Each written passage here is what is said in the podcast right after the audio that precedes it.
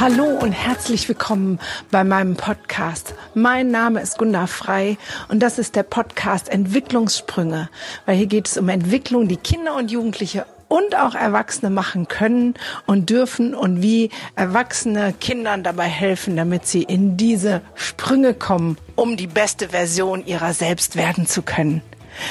Das heutige Thema ist, kann ich zwei unterschiedliche Kinder vom Charakter her unterschiedlich, unterschiedlich erziehen, obwohl sie im gleichen Haushalt, in der gleichen Familie leben. Eine sehr spannende Frage, der ich heute nachgehen will. Ich wünsche dir ganz viel Spaß dabei.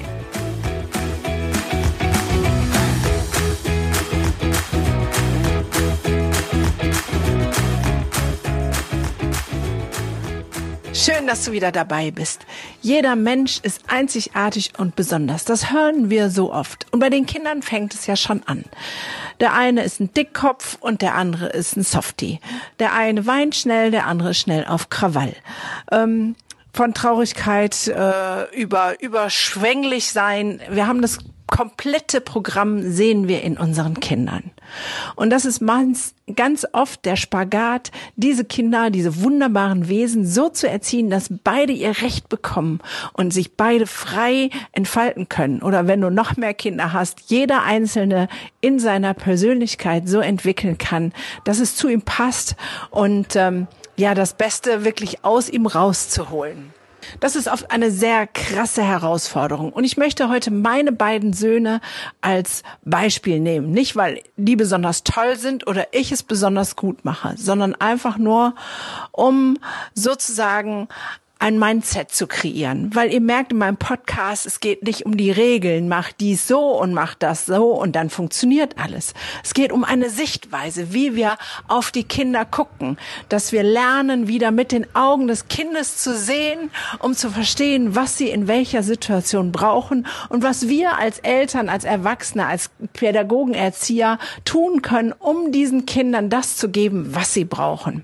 Und die Unterschiedlichkeit von Kindern ähm, haben wir wir ja überall. Die wird euch begegnen in den Klassenräumen, in den Kindergartengruppen, die geht weiter in den Studien. Überall sind unterschiedliche Menschen. Und wie kann man denn unterschiedliche Menschen unterschiedlich behandeln und trotzdem sozusagen das gleiche Ziel verfolgen? Darum soll es heute gehen. Also, nun zu meinen beiden Söhnen. Ähm, der eine ist inzwischen 16, der andere 13. Das tut auch gar nicht so viel zur Sache. Aber der eine ist ein sanfter Schöngeist, ähm, ist mit sich selbst sehr zufrieden, ruht in sich und mag auch Zeit mit sich alleine und mag die leisen Töne. Und der andere ist ein Wirbelwind, ein Hallodri, der immer gerne im Mittelpunkt steht, der mit jedem im Kontakt sein muss, der redet, redet, redet, redet ähm, und leise ist für ihn anstrengend, um es mal so auszudrücken. Die beiden sind also wie Feuer und Wasser. Und das ist genau die Herausforderung. In der Erziehung der Kinder, also heute ist es schon viel deutlich besser, weil ähm, beim Pubertier muss man nicht mehr so viel erziehen. Da gibt's andere Dinge, die wichtig sind. Das habt ihr in einer anderen Podcast-Folge schon gehört. Ja, aber als sie noch kleiner waren, da waren einfach ganz viele Dinge ganz wichtig. Und ihr könnt euch vorstellen, so ein Hallori, so ein Springensfeld, so eine Quasselstrippe, die braucht klare Begrenzung. Die braucht es, dass man sagt, stopp! Hier ist jetzt zu Ende und Feierabend und jetzt geht's hier nicht weiter. Und der andere, der sanfte, der Schöngeist, an manchen Stellen auch zurückhaltend und schüchtern, brauchte er ein, na komm, geh mal, trau dich mal, mach mal, du schaffst das. Also vielmehr Unterstützung und Bestärken. Es gibt so kleine Episoden, die ich gerne erzähle. Ähm, zum Beispiel ist der Große das erste Mal mit zwölf Jahren auf eine Ferienfreizeit gefahren und ähm, ich weiß noch, wie ich ihn da auf den Bus gesetzt habe und er ganz unglücklich guckt, aus der Wäsche guckte, weil er Sorge hatte, dass er keinen kennenlernt und dass er da alleine sein wird.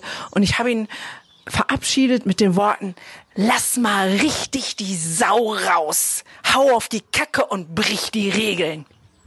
Wie kann ich sowas einem Kind sagen? Ja, in diesem Kind kann ich das sagen, weil ich weiß, das Schlimmste, was er jemals anstellen würde, also damals in der Zeit, das Pubertär ist das immer noch was anderes, ähm, wäre sozusagen länger aufzubleiben als erlaubt oder so die schlimmen Dinge, die äh, weswegen man sozusagen nach Hause fährt, weil man das Eigentum Fremder ähm, beschädigt oder Alkohol trinkt oder Drogen nimmt oder ähm, solche Dinge, das hätte der im Leben nicht getan. Das heißt, ich musste ihm mit auf den Weg gehen.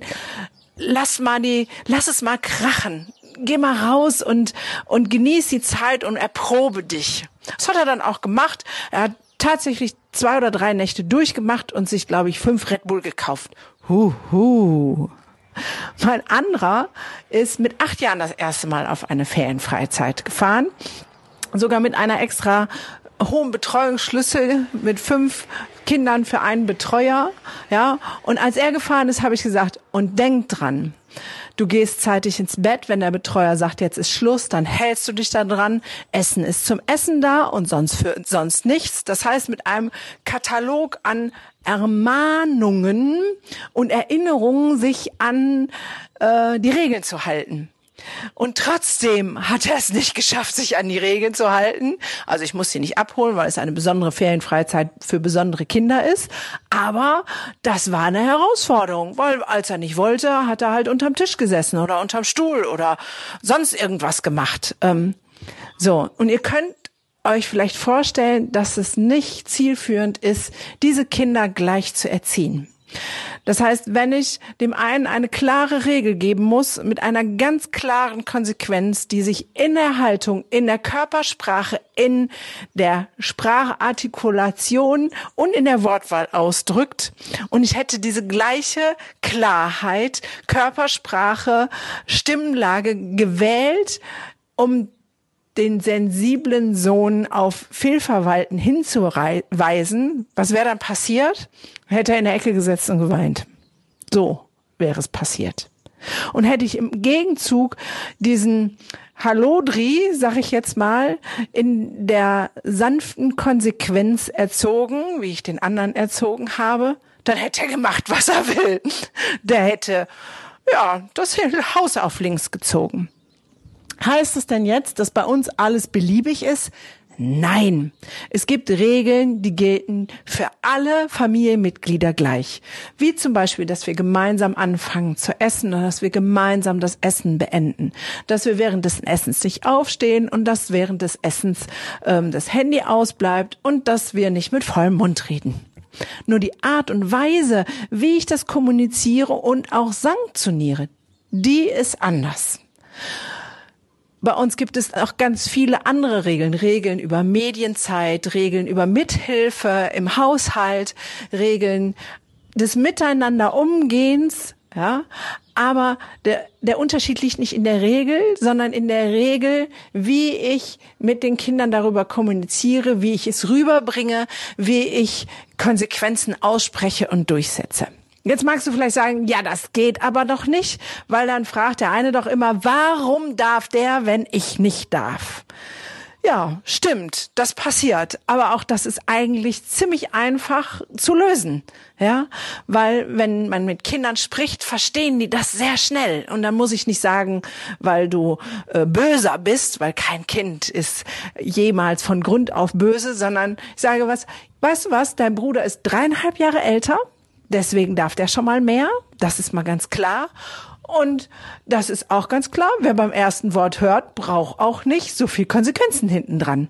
Das heißt, du kannst es doch erklären, du kannst es doch deutlich machen. Und deine Kinder wissen das doch.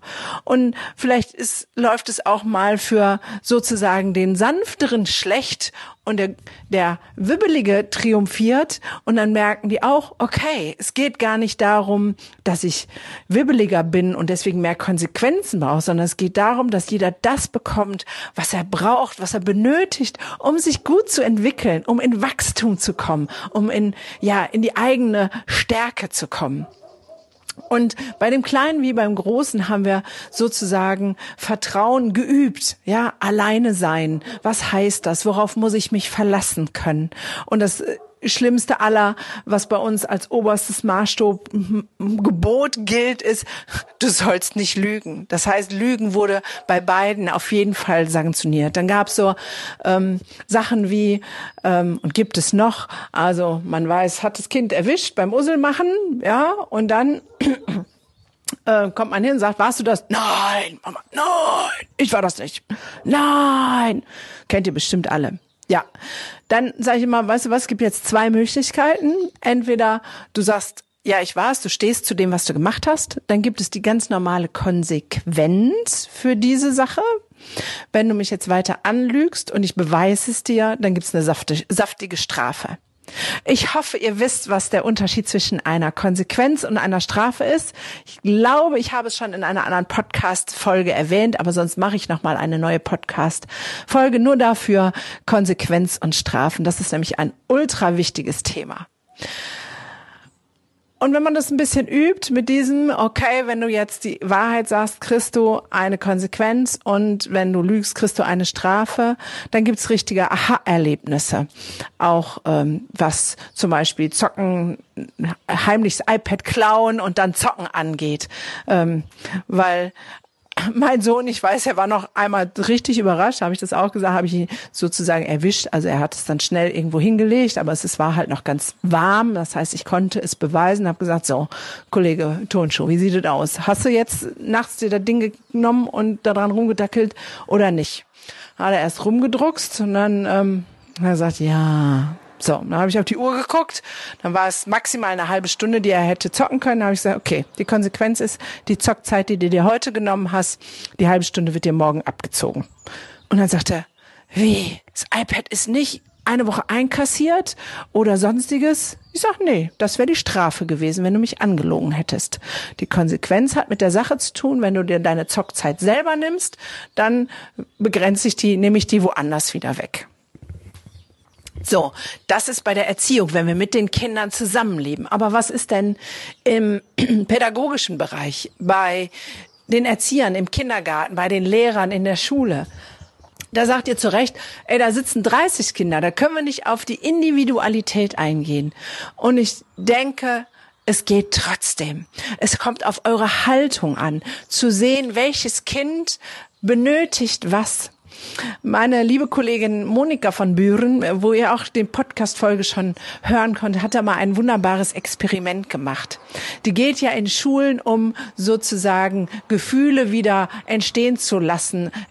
Ähm, die hat die Emotionsakademie, Gefühl Glück als Unterrichtsfach in der Schule. Und sie hat mir erzählt, dass sie mal folgendes Experiment gemacht haben, dass sie in der Schule sozusagen eine Klasse eine Stunde lang gabenorientiert behandelt haben und mit ihnen über Emotionen gesprochen haben und sozusagen ihr Glücksprogramm mit denen gemacht haben.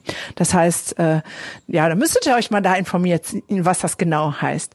Aber das Spannende war der Effekt weil danach die Lehrer, die dann in den Unterricht kamen, die waren nicht informiert darüber, was sozusagen mit diesen Kindern gemacht wurde. Und der Effekt war folgender, die kamen rein und waren ganz erstaunt, weil die Kinder, die Schüler freiwillig mitgearbeitet haben, weil sie miteinander ganz anders umgegangen sind. Und es war so krass, dass die Lehrer hinterher ins Lehrerzimmer gegangen sind und sagen, was habt ihr vorher mit diesen Kindern gemacht?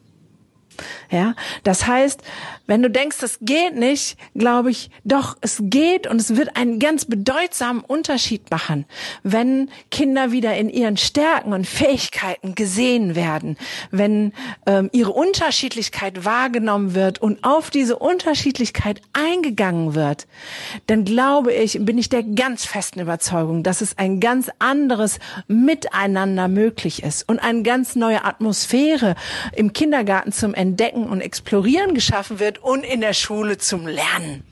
Ich will euch da herausfordern, ermutigen, inspirieren, motivieren. Probiert es aus. Ja, es macht einfach keinen Sinn, eine Regel über alle drüber zu stülpen. Für die einen ist es eine Unterforderung, für die anderen eine Überforderung und im schlimmsten Fall könnt ihr sogar Kinder damit traumatisieren, wenn ihr zu hart oder zu krass seid oder an einer Stelle das nicht passt. Also seid mutig, probiert es aus. Schaut auf die Kinder, guckt, wie sie sind, wie sie ticken, was sie brauchen ähm, und versucht ihnen das zu geben. Und wenn du merkst, du kommst an deine Grenzen, weil bei dir selber irgendwie was hängt und was hakt, wo du sagst, da ist wie eine Blockade, das kriege ich nicht hin. Auch das höre ich ganz oft von Eltern, die bei mir in der Praxis sind und sagen, ich würde gerne, aber ich schaffe das nicht. Dann darf ich dich einladen, zum Masterclass of Happiness zu kommen. Du kriegst 25 Prozent Rabatt, wenn du diesen Podcast hörst, um selber deine Baustellen anzugucken. Und ganz bald gibt es auch einen Online-Videokurs, den du kaufen kannst, wo du auch einen Rabattcode für Chris, da darfst du gespannt sein, der ist gerade in der Produktion und auch da geht es darum, wie du in die Veränderung kommen kannst, damit du Kindern und Jugendlichen das geben kannst, was sie brauchen oder einfach für dich selbst, damit du erfolgreicher und zufriedener bist. Das kannst du dann handhaben, wie du möchtest. In diesem Sinne wünsche ich dir einen total tollen Tag und freue mich auf die nächste Podcast-Folge mit dir. Bis dahin, deine Gunda.